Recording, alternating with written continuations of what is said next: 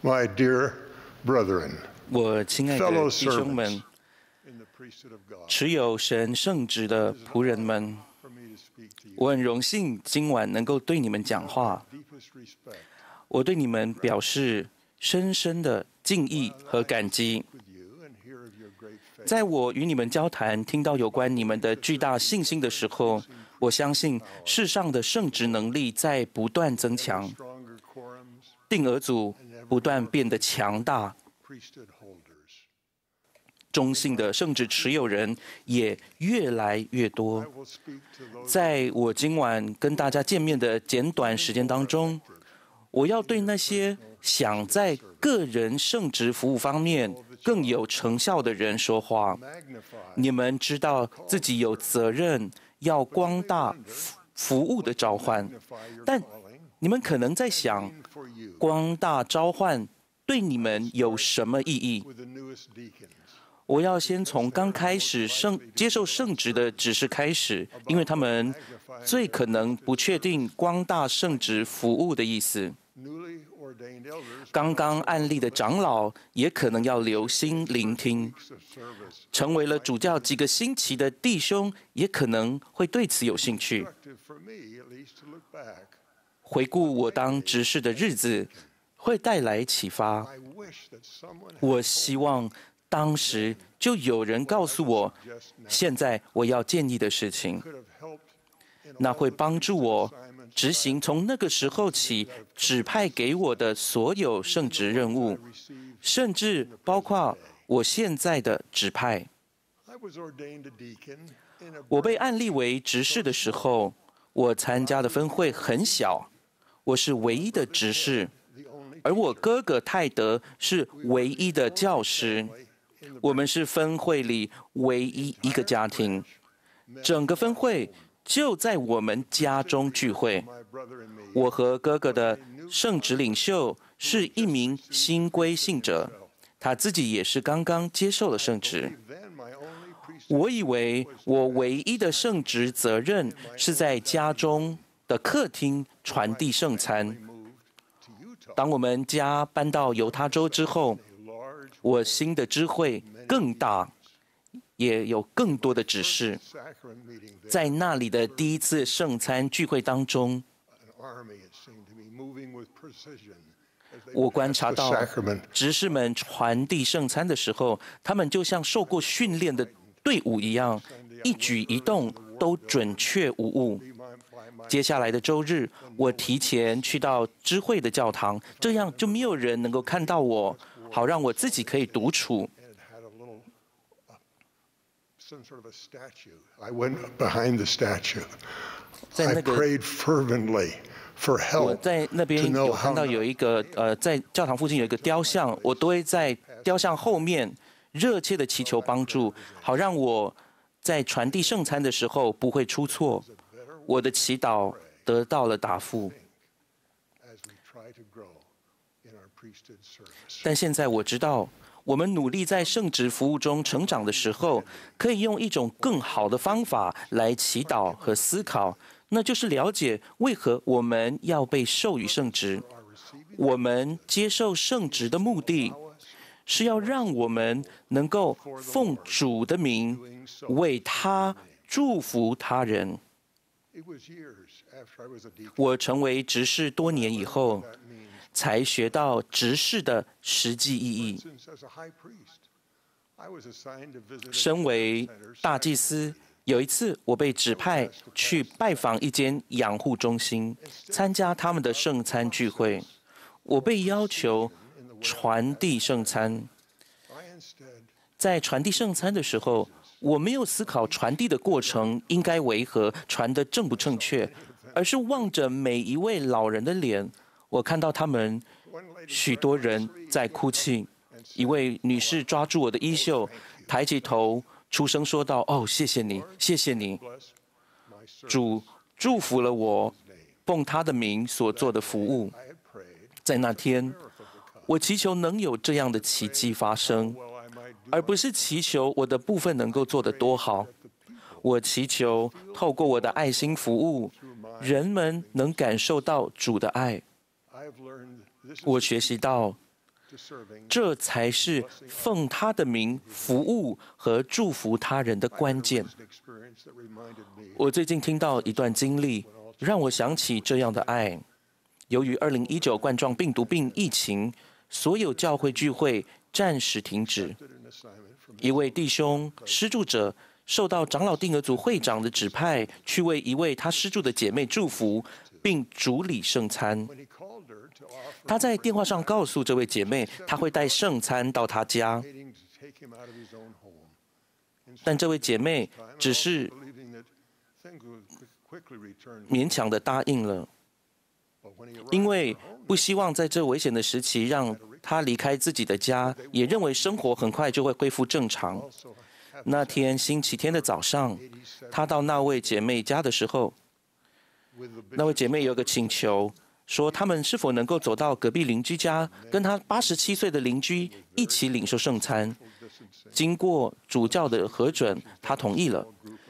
有许多个星期，这群啊几个人的圣徒审慎地实行社交距离和采取其他安全措施，每个星期天聚在一起举行简单的圣餐仪式。虽然只有几块面包和几杯水，但他们因为慈爱的神的良善，流下了许多的眼泪。随着时间的推移，这位弟兄施助者、他的家人和他施助的姐妹又可以重返教会聚会了。然而，出于谨慎的考量，这位八十七岁的寡妇必须留在家中。这位弟兄施助者要记得，他被指派服务的是他的邻居，而不是这位年长的姐妹。他至今仍然每个星期日都默默的、默默的来到他的家，手中拿着经文和一小块面包，来主礼主晚餐的圣餐，就像。我那天在养护中心一样，这位弟兄的圣职服务也是出于爱心。实际上，这位弟兄施助者最近问他的主教，他是否还能够照看知会里的其他人。他奉主的名，以一种几乎只有救主才知道的方式服务，使得他更渴望光大他的圣职服务。我不知道这位弟兄施助者是否像我一样祈求他服务的对象知道神的爱，但因为他的服务是奉主的名做出的，结果都是一样的。在我要给生病的人或有需要的人圣职祝福以前，做这样的祈祷的时候，也会发生同样奇妙的结果。这样的结果有一次是发生在医院。当时医生不太耐烦，催促我赶快完成圣职祝福，也曾在我为病床上濒临死亡、家人围绕在旁的病人做所需的治愈祝福时，一再发生。我那天为一位医生认为随时会逝世的小女孩做祝福的时候。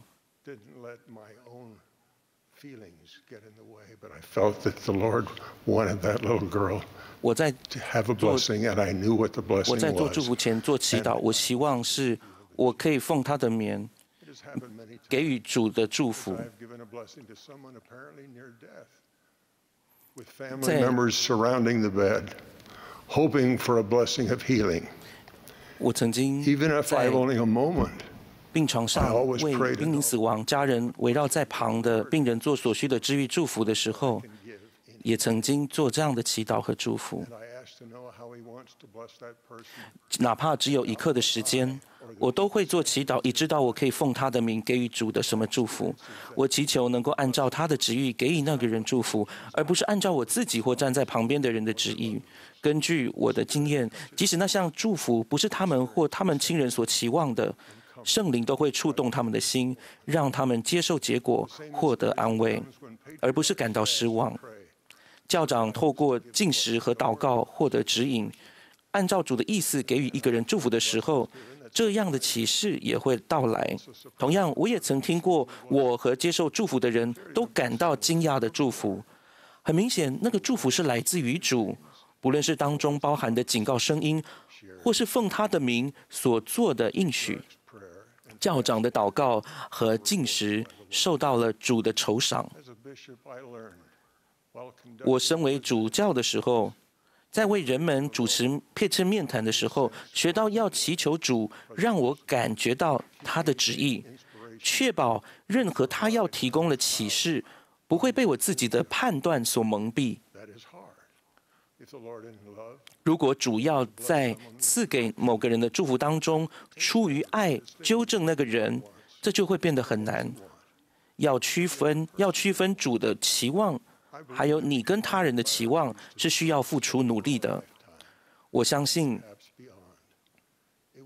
我们可以在今生，或许来生，不断光大我们的圣职服务。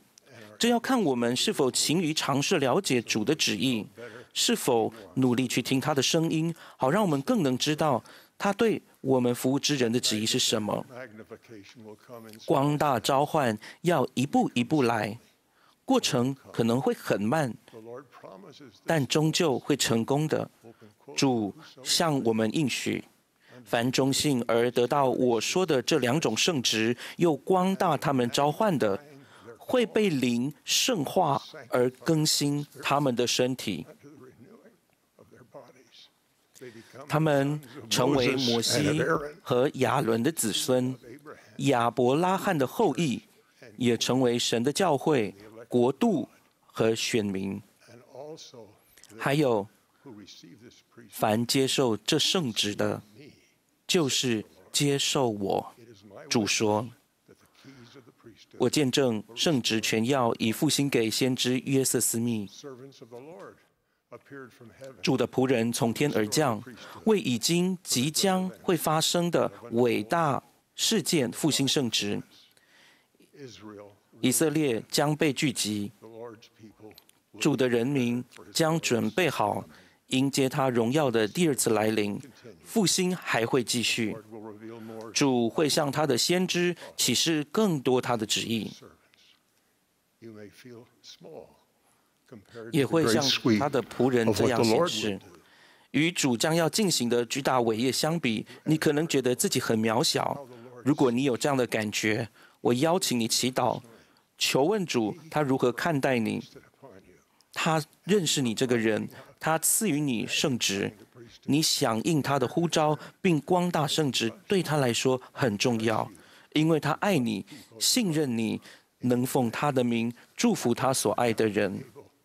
现在，我祝福你们能感受到他的爱和信任。奉主耶稣基督的名，阿门。